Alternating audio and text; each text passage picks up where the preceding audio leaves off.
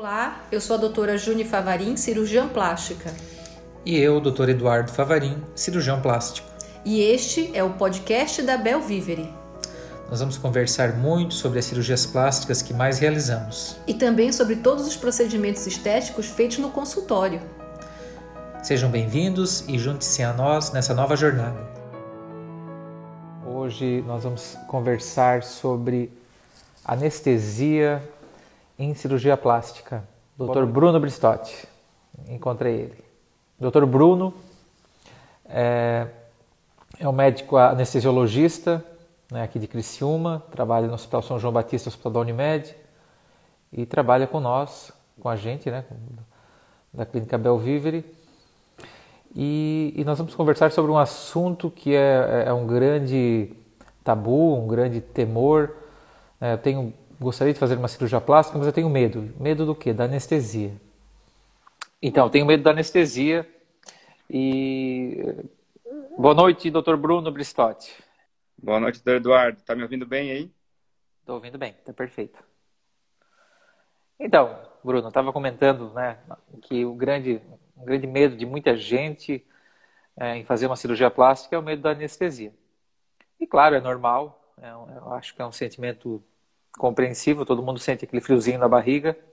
Sim. Mas cabe a nós né, passarmos informações, segurança aos pacientes. Gostaria que o senhor fizesse uma breve apresentação, Bruno, por favor.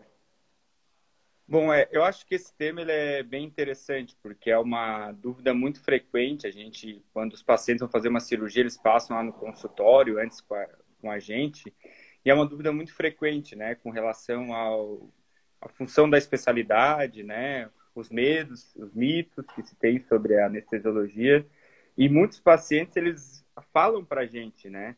É, doutor, eu não tenho medo da cirurgia, o meu medo é da anestesia. Então, realmente, é, a anestesia tem muito tabu, muitos mitos, e ela muitas vezes é uma especialidade é, que tem os pacientes têm pouco conhecimento de como funciona, qual a função, né? A, a, os as medidas de segurança que a gente tem hoje. Então, acho muito importante a gente falar desse tema para poder esclarecer para os pacientes e, e para quem está ouvindo a gente a função do anestesista na cirurgia plástica é, e, e, como atualmente a, a, a, anestesia ela é muito evoluída, muito segura e, e, e consegue ajudar a trazer grandes resultados para os pacientes. Ok. Eu, eu, já falei, eu já apresentei o Bruno, mas eu vou, vou repetir. Então, o Dr. Bruno Bristotti é médico anestesiologista aqui de Criciúma, trabalha no, no Hospital São João Batista e Hospital da Unimed e trabalha com, com a gente né, da Clínica Belvivre. Quem é o profissional anestesiologista, Bruno? Bom, é, obviamente, além de médico, né, para se tornar anestesiologista, tu faz uma especialização que dura três anos é uma especialização eminentemente prática de forma intensiva né, em, em procedimentos anestésicos.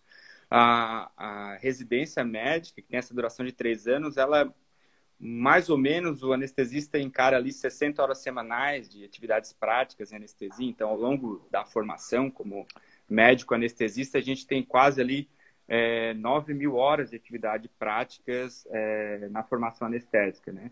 E muitas vezes me perguntam, né, frequentes pacientes, às vezes até mesmo familiares acabam perguntando para a gente. Tá, mas o anestesista, ele, a função, né, do anestesista é só ir lá e aplicar anestesia, né, aplicar e fazer dormir o paciente, então vai ficar lá, vai ficar na sala, só aplica anestesia e sai, né? Mas a especialidade de anestesia ela é muito maior do que, obviamente, o ato da, de aplicar a anestesia, né? O anestesista ele tem a função de cuidar do paciente no período todo o período perioperatório, né, que envolve o antes da cirurgia, o durante a cirurgia e o depois da cirurgia. Então não é apenas a aplicação é, da anestesia e fazer o paciente dormir. O anestesista tem a função também de preparar o paciente para ir para um procedimento cirúrgico de uma forma mais segura, Durante o procedimento anestésico, o anestesista, além de aplicar e fazer o ato anestésico, ele é responsável por acompanhar o paciente durante todo o procedimento cirúrgico, monitorizando o paciente, né, acompanhando o paciente minuto a minuto, do início ao fim da cirurgia e também o acompanhamento depois da cirurgia, né? Porque a anestesia também vai interferir para o paciente ter um pós-operatório mais confortável, é, mais tranquilo.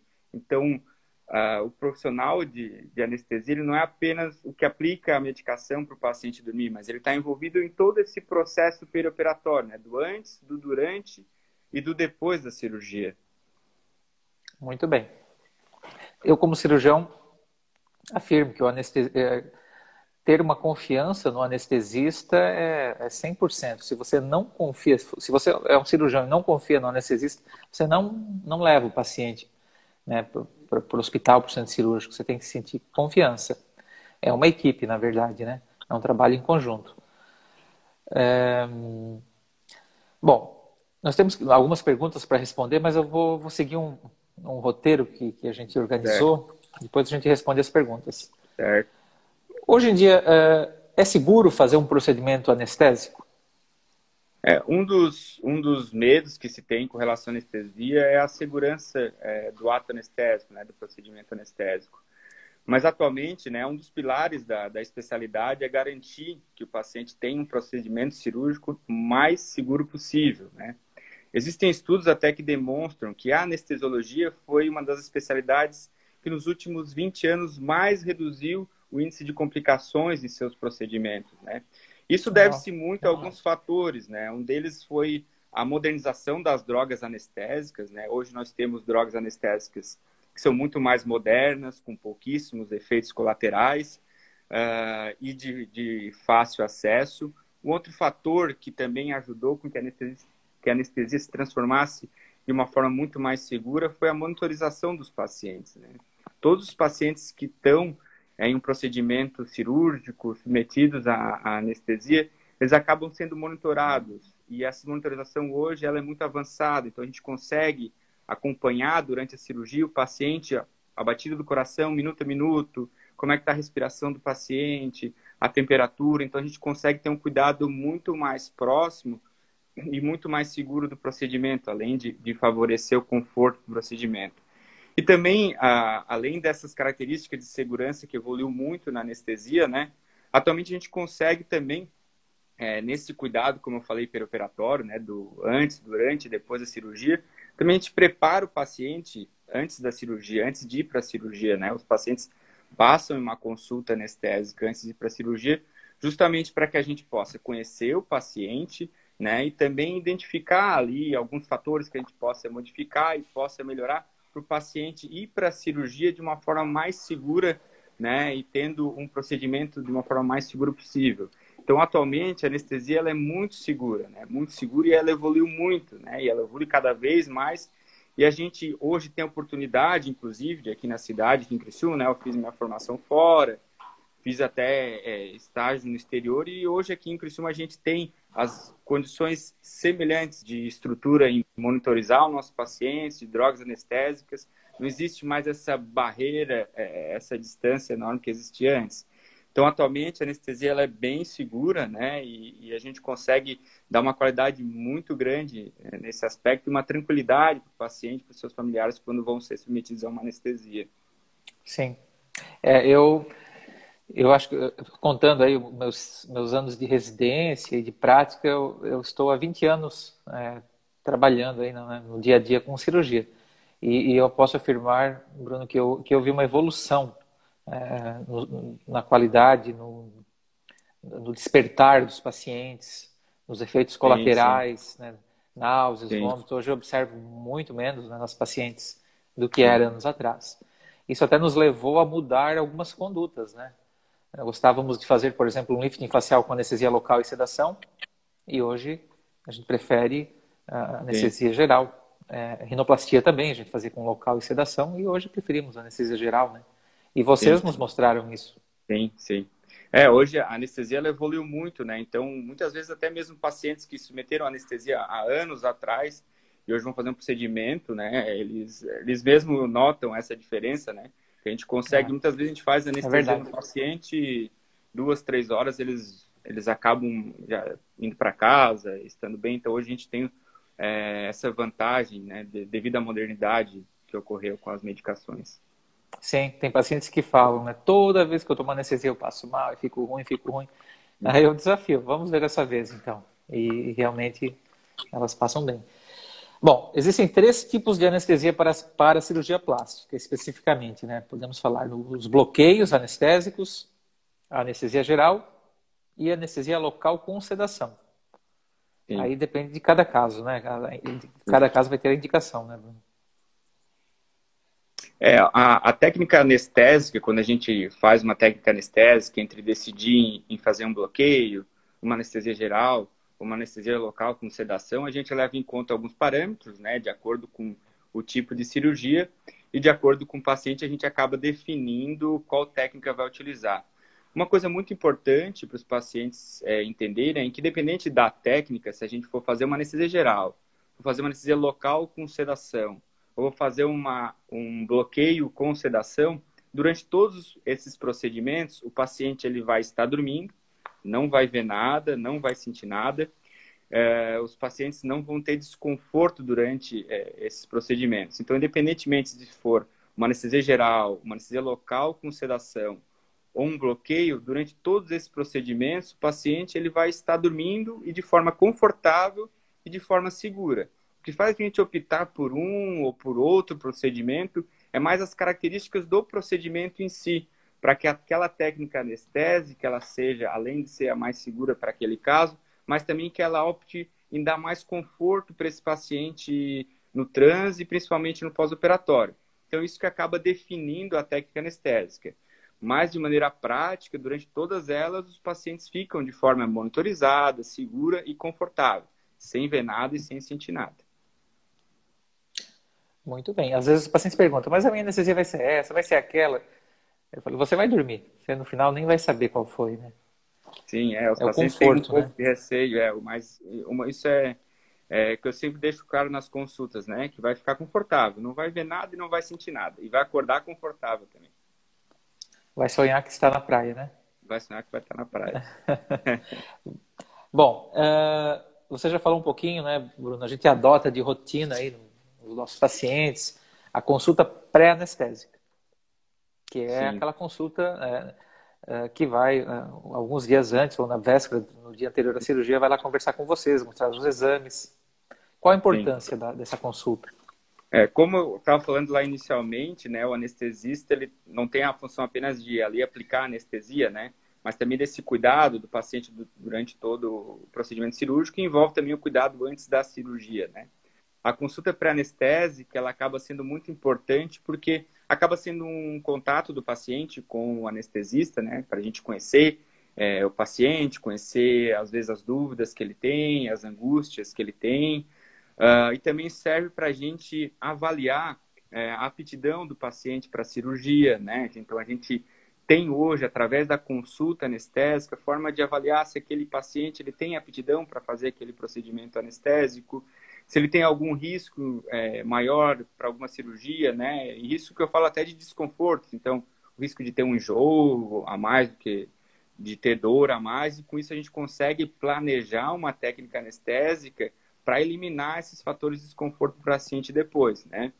E os exames também eles servem para a gente poder identificar, é, às vezes, às vezes problemas silenciosos do paciente, né? Então a gente consegue na consulta antes de o paciente ir para a cirurgia identificar como é que está a aptidão cardiovascular dele, como é que está a coagulação sanguínea, como é que está funcionando o rim, como é que está funcionando o fígado, além de a gente acabar conhecendo o paciente e muitas vezes a importância da consulta pré-anestésica é também para a gente explicar para o paciente sobre a segurança da anestesia, como a gente comentou ali antes, né?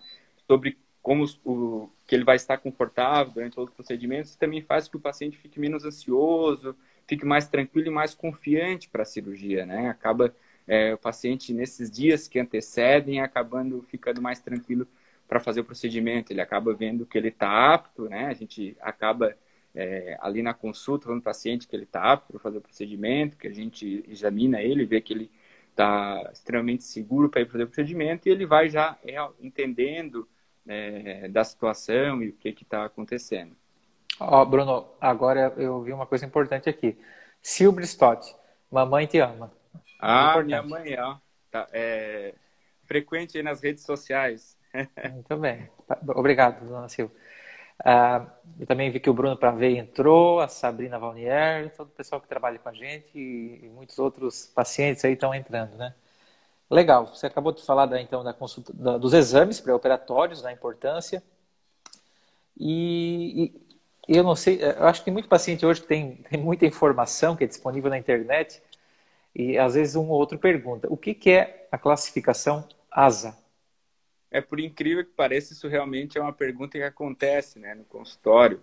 Uh, a classificação ah, Bruno, Ó, lindo da avó. Antônia Zelma Souza. tô famoso, aí, tô famoso, viu? Família toda presente aí. Obrigado, né? É, a classificação ASA ela é uma classificação técnica, né? Ela foi desenvolvida pela Sociedade Americana de Anestesiologia no qual, de acordo com alguns parâmetros que o paciente tem, né, na avaliação que ele faz lá na, antes da cirurgia, na consulta pré-anestésica, a gente avalia ali é, como que ele está a função cardiovascular, os exames, e a gente vai classificar ele nessa classificação ASA, que vai de 1 até 5, né? Quando a gente vai aumentando essa classificação ASA, significa que o paciente tem maiores comorbidades, maiores problemas, doenças descompensadas, né? A grande maioria dos pacientes que vão para a cirurgia plástica acabam sendo ASA 1 ou ASA 2, que são pacientes que ou não têm doença nenhuma ou têm doenças que estão controladas, né? Uma pressão alta que está controlada, uma diabetes está controlada, um problema de tireoide que está controlado. Então, a classificação ASA, ela serve para a gente identificar em, em que graduação de risco o paciente se enquadra, né? Se encaixa. Muito bem. Bom, aí tem uma, aquela clássica pergunta, né? Tenho medo da anestesia. O que, que você falaria, fala para essas pacientes, Bruno?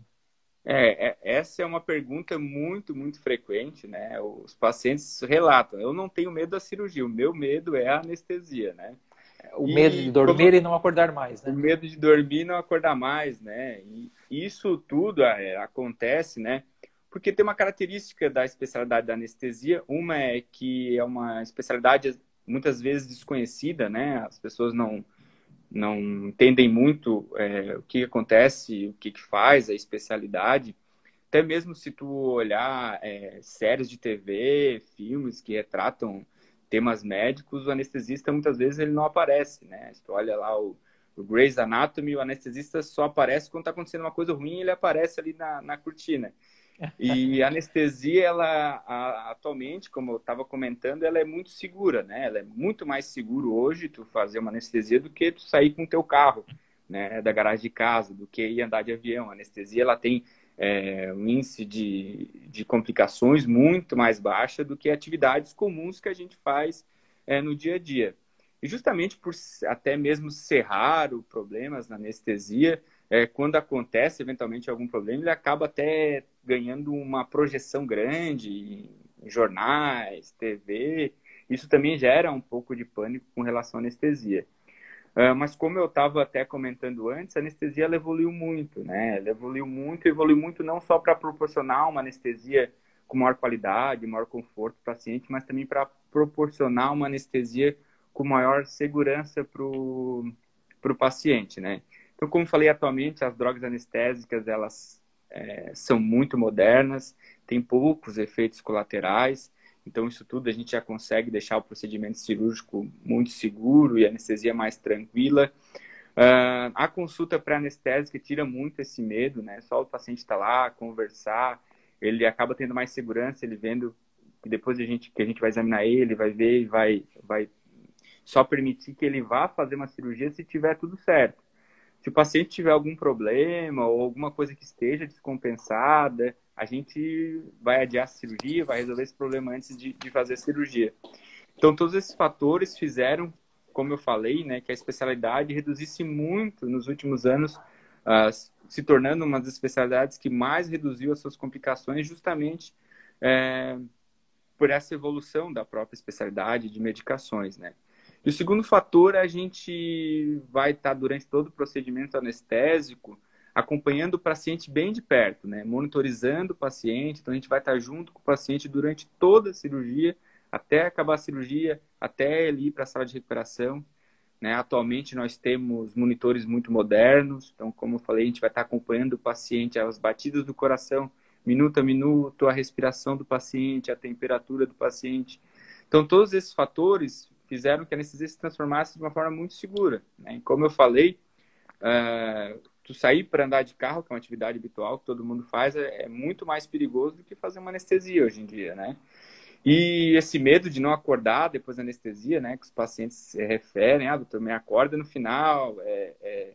e na prática acontece é quando o paciente acorda, ele fala, que sono bom, queria ficar mais, né, Tem, me dá a receita de, de, de, de como ter esse sono tão bom. Uh, isso acontece porque atualmente as medicações que a gente usa para dormir, para fazer o paciente dormir e ficar ter um sono tranquilo durante o procedimento, elas evoluíram muito, elas têm hoje uma função, elas têm né, uma duração que a gente acaba mantendo durante toda a cirurgia, então o paciente não tem o risco de acordar durante a cirurgia. E elas, quando termina a cirurgia, né, uma pergunta que os pacientes fazem é se demora para acordar depois, né? Mas atualmente, com as medicações modernas, logo que acaba a cirurgia, o paciente logo em seguida já vai acordar, né? Eu sempre comento no consultório, é, logo que acabar o procedimento, né, você vai acordar como se estivesse acordando de um sono. Vai acordar de forma confortável, tranquila, logo em seguida que acabar. Isso foi possível porque a gente consegue hoje monitorizar como é que está o paciente durante a cirurgia, a gente consegue saber os momentos que ele vai é, vir acordar e as medicações é, são muito modernas e elas acabam tendo um efeito residual, né, um efeito que fica muito pouco. Então, logo em seguida, o paciente vê que ele já está acordado, já está desperto. Às vezes, logo em seguida, ele já acorda ali, já agradece a equipe. Enfim, então hoje a, a, anestesia ela acaba sendo muito segura e muito confortável para os pacientes. Legal. É verdade, eu, eu que estou lá né, do outro lado, confirmo isso. Ó, alguns colegas uh, aí do grupo de anestesia uh, participando da live. O Henrique, o João. Doutor Henrique Menezes. Doutor André, a ah, doutor Aldinar. Eu, talvez eu não tenha visto algum. Imigrante, Bom, tem uma responsabilidade grande, fiquei até nervoso agora. Com certeza. Então, só avaliando, né, se a gente está fazendo bem. A Thaís está perguntando: prótese de mama é com anestesia local? A prótese de mama, até eventualmente, essas, essas técnicas anestésicas elas não são estanques, assim, determinado procedimento é tal técnica. Mas habitualmente a prótese de mama é feita com anestesia geral, né? Isso significa que o paciente a gente vai é, fazer toda a anestesia pela veia do paciente. Então, o único desconforto que o paciente vai ter vai ser na hora de pegar ali a veia. A gente vai fazer todas as medicações por ali Logo em seguida, o paciente já vai dormir durante o procedimento. Uh, existem várias formas de fazer anestesia geral, então, a grosso modo, uma anestesia geral para uma prótese de mama seria uma anestesia geral de uma forma mais leve, né, do que uma anestesia geral cirurgias mais prolongadas. Então, uma anestesia geral, entre aspas, assim, mais light. E nessa anestesia geral, a gente também faz ali medicações para, na hora do despertar do paciente, como eu falei, logo em seguida, quando terminar o procedimento, o paciente já vai acordar e a gente já faz medicações também é, durante a anestesia geral para esse paciente acordar sem dor, sem desconforto, sem enjoo, como eu falei, acordando como se estivesse acordando de um sono mesmo. Muito bem. É, eu, eu, eu, posso falar que eu tive, eu tive uma experiência, já, já tomei duas anestesias né, feitas ali no, no, no, nosso grupo ali do Hospital São João Batista, é, uma anestesia peridural e uma anestesia geral. A anestesia peridural foi o Dr. Marcos Schmitz, que me fez, e a anestesia geral foi o Dr. Aldinar. E eu dormi o tempo todo e acordei bem, não vomitei. É, nas duas cirurgias não tive dor. Fui para casa à noite, estava muito bem.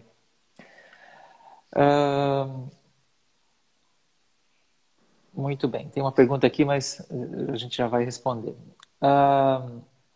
Bom, e uma eu acho que eh, eh, uma questão muito importante, né, é também um temor das pacientes, a dor no pós-operatório.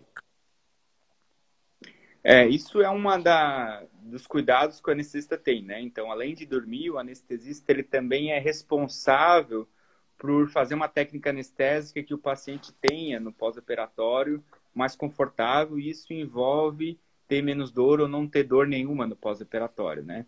Então, para o paciente não ter dor no pós-operatório, a gente utiliza algumas técnicas, né? Então, eventualmente, dependendo da cirurgia, a gente faz um bloqueio. Esse bloqueio, né, que é a peridural ou a raquianestesia, uh, eles servem para para que o paciente, quando ele acorde, quando ele desperte, ele fique sem desconforto nenhum, né? Então, a gente faz é, muitas abdominoplastias, né? E os pacientes, como eu falei antes, né, dormem durante todo o procedimento. E quando acordam, né, mesmo uma cirurgia que é mais extensa, eles acordam sem dor nenhuma, sem desconforto nenhum. Isso é porque hoje a gente consegue ter a opção de fazer esses bloqueios, né, de, de complementar essas técnicas para o paciente não sinta dor depois. E além de, desses bloqueios que são possíveis para diminuir a dor, a gente também tem medicações é, que são feitas durante a anestesia de uma forma preventiva, né, antes de o paciente acordar, para ele acordar de uma forma confortável e sem dor.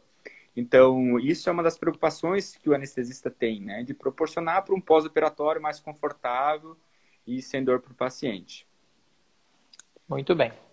Bom, a Aline está fazendo uma pergunta. Para fazer reparo de abdominoplastia, é usada toda a anestesia do primeiro procedimento?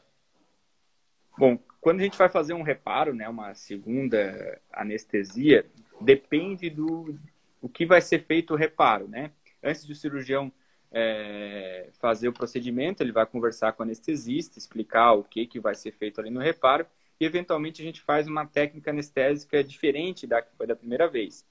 Mas a experiência de conforto ela é semelhante. O paciente não vai ver nada, não vai sentir nada e vai acordar de forma confortável.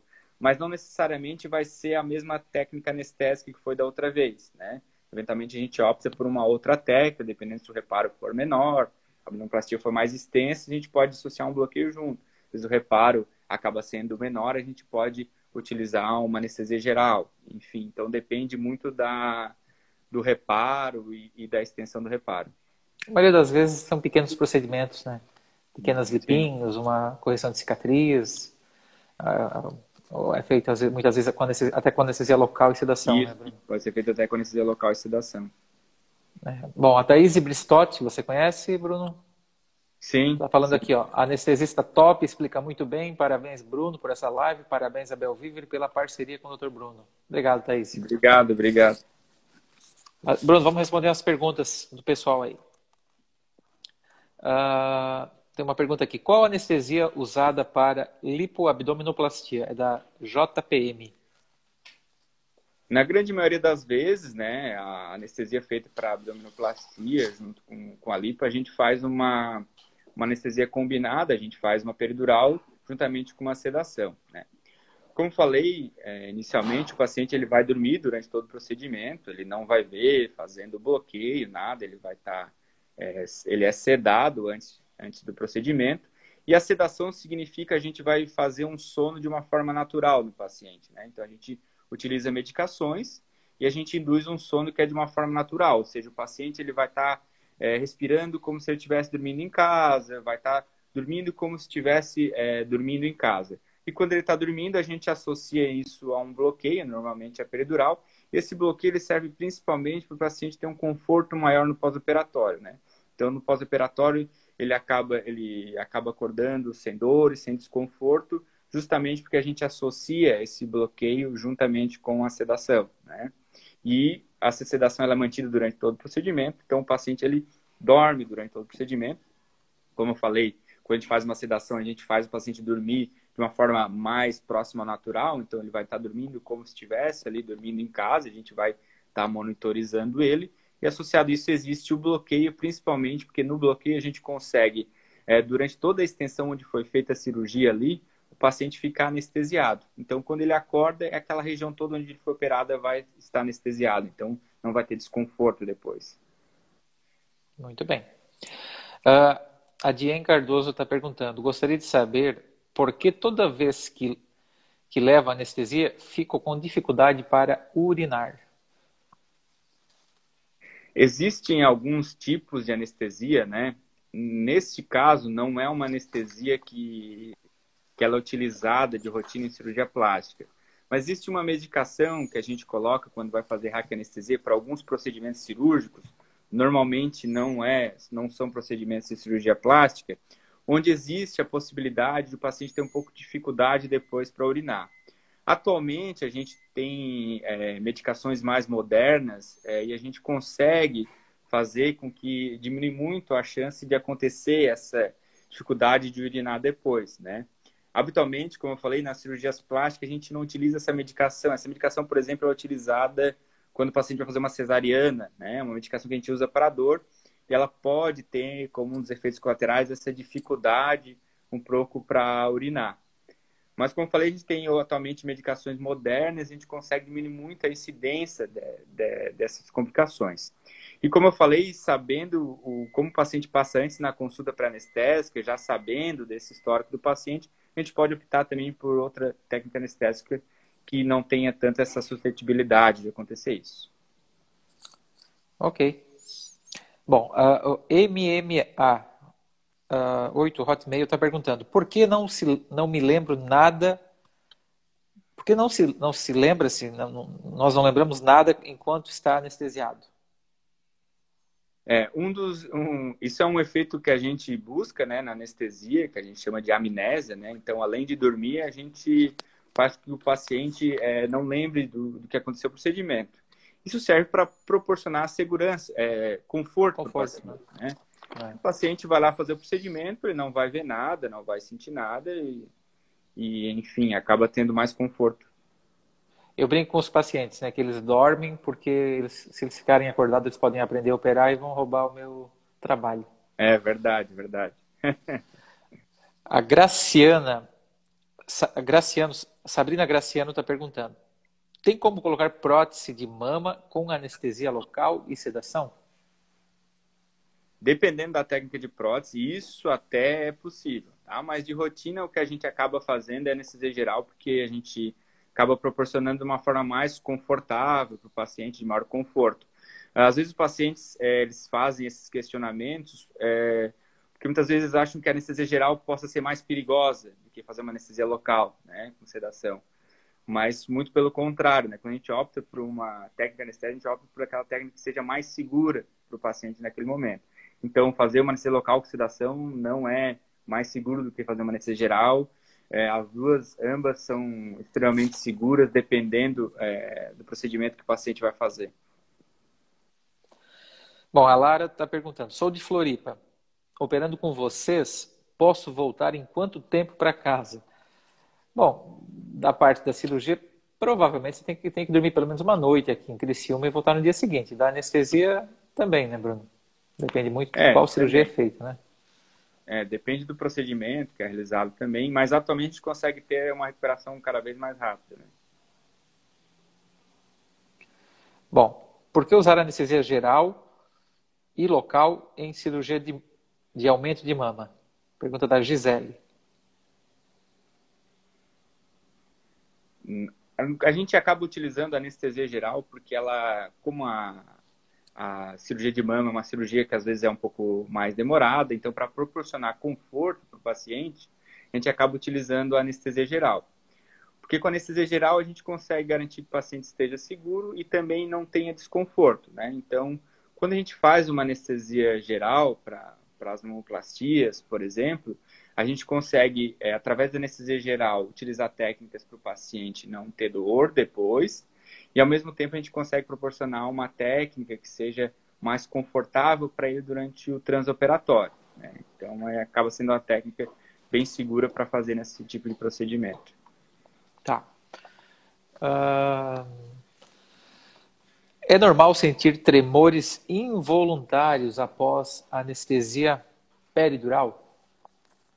Existem. Pergunta da Karina Girolo. É, tecnicamente, né, a gente chama de shivering, isso, que são esses tremores não intencionais que acaba sendo muito desconfortável para o paciente depois. É, Existem algumas, é, algumas pessoas que são mais suscetíveis a fazer esses tremores, ele também depende um pouco da técnica anestésica, ele não acontece somente em anestesia peridural, ele pode acontecer em outros tipos de anestesia, mas existem também, atualmente, a gente pode fazer medidas para evitar que isso aconteça, né? Uma das medidas que a gente utiliza, a gente utiliza de rotina ali nas cirurgias plásticas, é o controle da temperatura do paciente, né? Então, nossos pacientes, todos os pacientes são aquecidos durante o transoperatório, né? Sofrem um aquecimento ali ativo durante o transoperatório, a gente controla a temperatura da sala e mantendo esse paciente com a temperatura mais próxima do normal, a gente tem muito raros casos a gente ter ali nas, nas nossas cirurgias os pacientes que acordam com esses tremores, porque a gente acaba fazendo essa prevenção. Então, mesmo que o paciente tenha tido histórico, tenha tido esses tremores em outras cirurgias, a gente consegue prevenir esse desconforto atualmente, né? Através da, da técnica anestésica. E caso ele venha desenvolver, a gente também tem medicações que cortam esse efeito desses tremores, porque eles acabam sendo muito desconfortáveis. Eles não são perigosos, mas eles são muito desconfortáveis.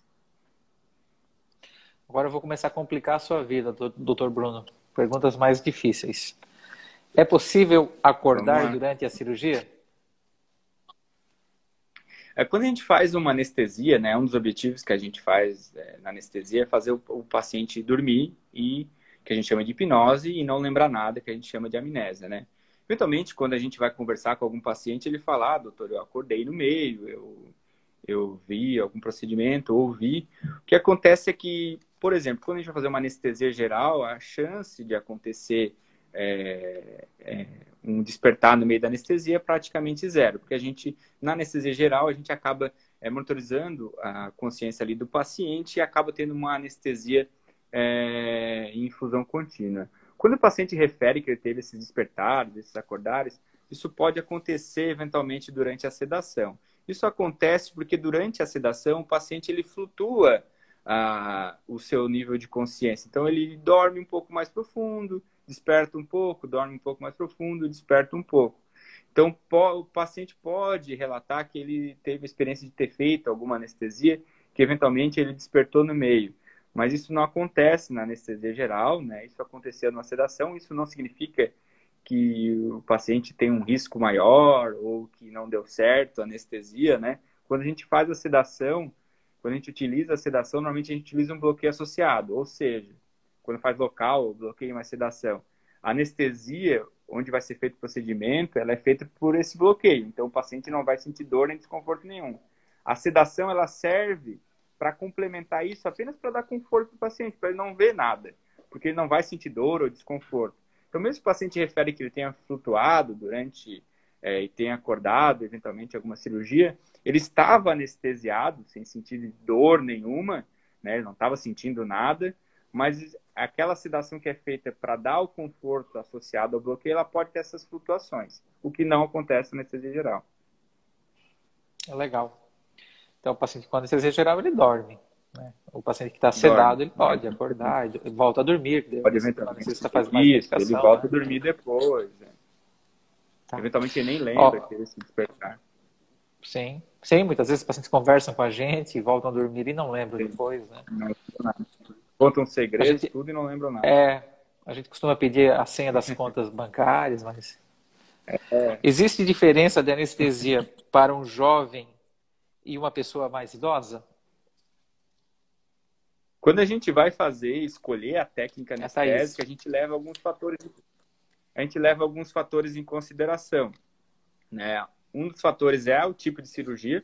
Então, o tipo de cirurgia ele define a técnica anestésica é um dos grandes definidores, né? Então, o tipo de cirurgia que o paciente vai ser submetido, mais ou menos a gente tem anestesias já específicas para cada determinado tipo de procedimento cirúrgico. Eventualmente, é, um paciente jovem ou um paciente idoso, a gente pode optar por técnicas alternativas, mas não é a rotina, porque a gente consegue proporcionar segurança mesmo em um paciente idoso, que tenha pressão alta, que tenha diabetes, um procedimento seguro também, mesmo fazendo um bloqueio, fazendo uma anestesia geral. Então, não significa que um paciente idoso a gente vai fazer sempre anestesia geral, porque ele tenha mais doenças, um paciente jovem, saudável, a gente vai fazer mais bloqueio ou sedação. Isso não é uma relação que existe, né? Então, o que a gente faz optar por tipo de anestesia é muito mais envolvido com o tipo de cirurgia que o paciente vai ser submetido. E a gente consegue proporcionar segurança, mesmo o paciente tenha mais idade, que tenha eventualmente algumas doenças, a gente consegue fazer um procedimento seguro, independentemente das técnicas. Muito bem. Agora vem uma pergunta, agora eu vou te colocar em uma situação difícil, doutor Bruno. O que pode maus dar lençóis. errado em maus lençóis? O que pode dar errado em relação à anestesia? Silvana Monique está perguntando. Anestesia ela é um procedimento médico, né? E ela não é isento de complicações, né? E de riscos. A gente sempre deixa isso bem claro para o paciente. A anestesia ela tem também é, os seus riscos. O que a gente consegue é minimizar o máximo possível esses riscos da anestesia. A gente não consegue zerar os riscos, né? Porque isso é impossível, mas a gente consegue atualmente minimizar ao máximo os riscos da cirurgia. E, eventualmente, né, se acontecem complicações durante o período anestésico, o paciente desenvolveu alguma alergia, o paciente teve um sangramento inesperado, o paciente é, teve algum desconforto a mais. A gente acaba, durante o procedimento anestésico, tá monitorizando o paciente de perto, né? Então, a gente está sempre ali, durante o procedimento cirúrgico, acompanhando o paciente, minuto a minuto. Eventualmente, se o paciente acaba tendo algum evento adverso, né, uma alergia, baixou a pressão, sangrou um pouco a mais, a gente consegue atuar de forma muito rápida, muito efetiva. A gente está acompanhando o paciente durante toda aquela cirurgia. Então, por isso que a gente consegue atualmente diminuir muito os riscos da, da anestesia, porque mesmo acontecendo alguma complicação, a gente consegue resolvê-la de forma muito rápida muito ágil, né? Porque a gente está dentro de um ambiente hospitalar, né? Então a gente tem toda a estrutura disponível e a gente tem um paciente que está monitorizado, minuto a minuto, sua circulação, sua oxigenação, a respiração, a pressão. Então as complicações que eventualmente possam acontecer, elas conseguem ter uma resposta de, resolução muito rápida, né? Então a gente acaba hoje conseguindo ter dar essa segurança para o paciente. Muito bem. A Camille Tom está perguntando qual, quais são as contraindicações para anestesia geral. Vocês estão colocando o Dr. Bruno num. Não, exi não existe nenhuma não existe nenhuma contraindicação específica, tá? Não existe alguém assim, ah, não posso é, utilizar anestesia geral. É, eventualmente, o que a gente acaba tendo são pacientes que às vezes têm doenças, né? Então, tem pacientes que têm um histórico familiar de determinada doença, né? Existe uma doença é, rara que chama hipertermia maligna, né? A gente consegue, hoje a gente tem um rastreio do sobrenome de pessoas que geneticamente possam ter é, o desenvolvimento de hipertermia maligna, a gente pode fazer anestesia geral, mas a gente troca algumas drogas. Então, a anestesia geral ela não tem contraindicação a nenhum paciente. O que a gente às vezes tem contraindicação é com uma determinada medicação, outra medicação, que a gente consegue identificar isso na consulta pré-anestésica e a gente consegue daí fazer, preparar, quando for fazer a cirurgia, a gente vai adaptar as medicações para aquele paciente, de acordo com as comorbidades e com as doenças que ele tenha previamente, né? Então não existe uma contraindicação assim, ah, não posso fazer anestesia geral. Então é possível fazer anestesia geral, só que eventualmente a gente pode trocar a medicação do paciente, optar por outra medicação, dependendo do tipo de doença que ele tem ou de comorbidade. Muito bem, Bruno. Uma outra uh, dúvida que, que, que, agora estou lembrando que as pacientes têm, e é, uma, é um medo também delas, é quanto à alergia, né, um choque anafilático, a reação alérgica. Elas têm muito é, medo isso, disso. É, isso é uma, uma complicação que os pacientes têm muito medo, né? A boa notícia é que as reações alérgicas elas não são comuns, né? elas são raras né, durante a anestesia. Uh, quando a gente vai fazer uma avaliação pré-anestésica do paciente, então antes do paciente para a cirurgia, quando ele vai lá na consulta conversar com a gente, uh, mesmo o paciente que nunca fez anestesia, né? Às vezes eles têm esse medo. Ah, doutor, eu nunca fiz uma anestesia, será que eu não vou ter alergia à anestesia, né? Como eu nunca fui exposta a uma anestesia. É, primeira coisa é que não existe nenhum teste alérgico, né? Os pacientes perguntam se não vai fazer um teste antes de, de fazer anestesia de alergia. Não existe esses testes alérgicos, teste para saber se tem alergia à anestesia. Uh, e as alergias, quando acontecem na anestesia, na grande maioria das vezes, elas não estão envolvidas com os anestésicos. Elas estão envolvidas com algumas medicações que a gente utiliza é, durante a cirurgia, principalmente é, os antibióticos, remédios para dor que a gente utiliza, a grande maioria, quase 80% da, das alergias, elas envolvem três classes de medicamentos, né? E como o paciente, ao longo da vida dele, muitas vezes ele já se expôs, né, para tratar uma infecção de garganta, uma infecção urinária, ele já tomou antibiótico, ele já tomou algum analgésico para dor, um anti-inflamatório. Anti é, então, muitas vezes, o paciente ele já se expôs a essas medicações que têm maior potencial alergênico durante a anestesia. Por isso que quando a gente vai na consulta pré-anestésica, isso é um dos questionamentos que a gente faz, né? Das medicações que o paciente já utilizou na vida dele, se alguma deles ele teve uma reação alérgica. Então, na grande maioria das vezes, o paciente já se expôs a essas medicações que são mais alergênicas, né? Então, a gente consegue é, já saber se esse paciente vai ter um risco ou não. Então, sabendo se ele, que ele já se expôs a determinada classe de medicação que ele teve alergia, a gente não utiliza aquela classe de medicação. Então, como eu falei, a grande maioria das alergias acabam não estando envolvidas com os anestésicos em si, mas com essas medicações que a gente usa para complementar a anestesia, que é o antibiótico para não ter infecção depois, remédios para dor, que muitas vezes o paciente já utilizou alguma dessas classes de medicamentos antes. Então, isso a gente consegue identificar. A gente também questiona para o paciente ali no pré-operatório alguns alimentos que eventualmente ele possa ter alergia. Existem reações cruzadas entre alguns alimentos e algumas medicações. Então, é a identificação do potencial risco de alergia que o paciente possa ter, a gente consegue fazer no pré-operatório. Então, na consulta pré-anestésica, tem a necessidade de nenhum exame, porque não existe nenhum exame específico para a gente identificar as alergias ali. A gente consegue é, já mapear o risco que o paciente possa ter para determinado tipo de alergia. Mas, como eu falei, são eventos raros, né? não são eventos comuns. Eventualmente, se acontecerem, como eu estava comentando antes ali, né, a pessoa vai, o paciente vai estar monitorizado, a gente consegue dar uma resposta muito rápida a, a, se ele desenvolver alguma alergia, então a gente consegue reverter de uma forma rápida, porque o paciente vai estar monitorizado, a gente vai estar acompanhando o paciente ali minuto a minuto na cirurgia, então a gente consegue é, reverter isso de, de forma rápida caso venha ocorrer. Mas, como eu falei, na grande maioria dos casos, a gente consegue identificar é, os potenciais riscos de alergia do paciente, mesmo os que nunca se submeteram a nenhum procedimento cirúrgico. Muito bem.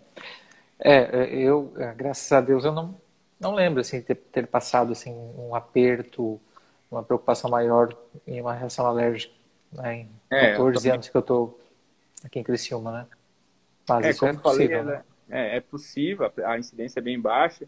E como a gente faz esse cuidado é, todo perioperatório, né? Então, não, todos os nossos pacientes passam lá na consulta antes, então a gente consegue já mapear. Então, eventualmente, ele fala teve alergia na penicilina na infância. A gente não utiliza penicilina é, na Sim. cirurgia, mas a gente utiliza antibióticos que são parentes. A gente já elimina, então a gente consegue é, eliminar bem esses riscos de, de ter alguma reação alérgica, né? Muito bem. Ó, temos mais uma pergunta, Bruno. Inclusive, o pessoal está tão assustado, tem tanto medo da anestesia que fazem poucas perguntas. O pessoal está quietinho, só olhando, né? A Sirineia está fazendo uma, uma, pergunta interessante. Se o paciente estiver tomando antidepressivos, pode fazer anestesia? Pode fazer anestesia, tá? Os antidepressivos, eles não impedem o paciente de fazer uma anestesia. Na consulta, quando o paciente vai fazer, antes de fazer cirurgia, lá na consulta, uma da, dos questionamentos que a gente vai fazer vai ser das medicações que o paciente utiliza. É, a grande maioria das medicações, inclusive, são mantidas até o dia anterior da cirurgia, ou eventualmente até no dia da cirurgia.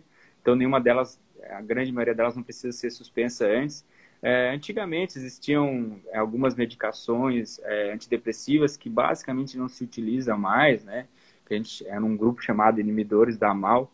A gente não utiliza, raramente utiliza essas medicações. Hoje em dia que elas precisam fazer uma suspensão prévia mas, de qualquer forma, mesmo, qualquer paciente que toma antidepressivo, ele pode fazer sua cirurgia. É, não acarreta nenhum risco maior, ele está tomando nenhum antidepressivo. E a grande maioria deles acabam, inclusive, sendo mantidos até o dia anterior da cirurgia. Exatamente. Uh... Bom, os pacientes fizeram algumas perguntas que eu vou responder rapidamente, Bruno. Vou dar um descanso para ti. A, a Cris Garcia está perguntando se a retirada de gordura do braço também retira pele. Uh, bom, depende, é, Cris. Se, se, se, você tem flacidez no braço, é necessário retirar um, um, um fragmento de pele, sim, para tratar a flacidez. Se você não tem flacidez, somente a lipoaspiração vai resolver. A Ângela está perguntando: vocês fazem aumento de mama com gordura sem silicone? Uh, sim, a gente gosta muito né, da, da mamoplastia híbrida, em que a gente utiliza a gordura né, durante a, a cirurgia para moldar a mama, para melhorar o formato, para corrigir assimetrias. E às vezes a gente usa gordura em mamas redutoras, em, associadas com a prótese, e às vezes somente gordura, sem a prótese. Bruno, acho que a gente respondeu a, todas as perguntas. Foi muito interessante a conversa, muito esclarecedor. Eu acho que, passou uma impressão assim, de, de, tranquilidade, de muito conhecimento e, com certeza contribuiu aí para o conhecimento de quem participou. É. Eu gostaria de agradecer a presença né, e passo a palavra para as suas considerações finais. Eu acho que foi muito legal e também muito importante, né? Porque realmente os pacientes têm muitas dúvidas, muitos medos com relação à anestesia, né? Até tinha visto um post ali da Belviver que vocês colocaram, né? Que a cirurgia é como se fosse uma orquestra sinfônica, né? E que realmente quando tu vê uma orquestra, né? Tu não consegue perceber ninguém se sobressaindo ali dos instrumentos. Mas tu retirar uma peça, tu percebe que o som não está muito legal. Né? Então, eu acho que quando a gente vai, é, o paciente vai se meter uma cirurgia, né? Claro que na, na grande maioria das vezes ele vai ter o contato com o cirurgião plástico primeiro, mas envolve toda uma equipe, né? E essa equipe ela envolve justamente para que a gente possa proporcionar para o paciente uma experiência mais segura possível, que é uma das preocupações do paciente, e também mais confortável possível, né?